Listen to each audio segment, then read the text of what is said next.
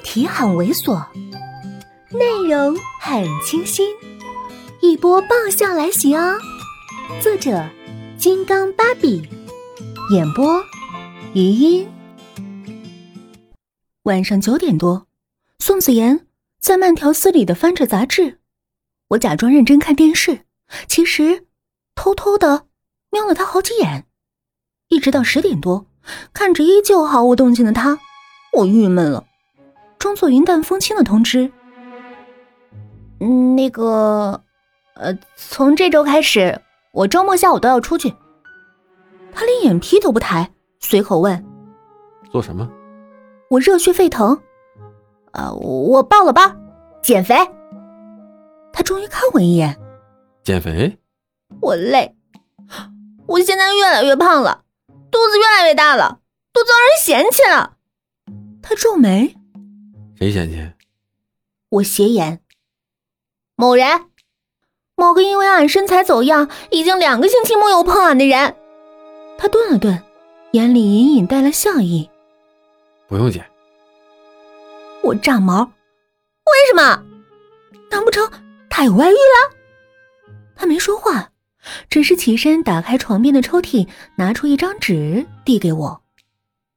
原来。是我去医院检查的单子，因为老爷子对我们健康尤为看重，特地要求我们每三个月都要去健康检查一次。到后来，我都懒得看结果了。没想到他还拿着单子，我仔仔细细、认认真真的看了看医生的狂草，又递给他，表情很诚恳。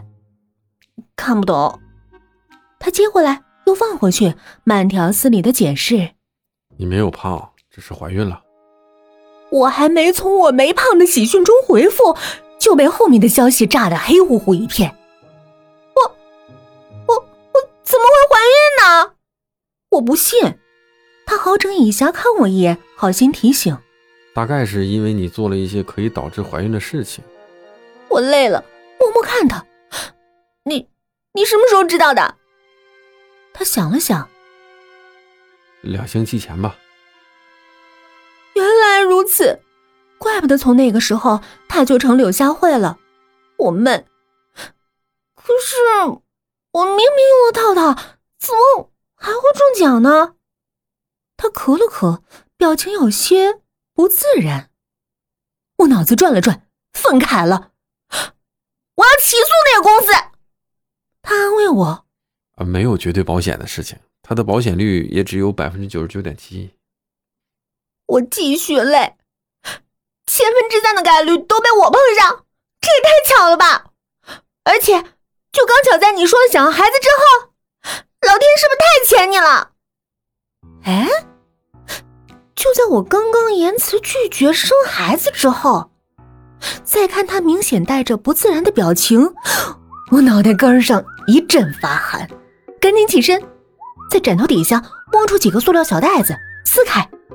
对着套套用力吹气，第一个瘪的，第二个瘪的瘪的，第三个瘪的瘪的瘪的。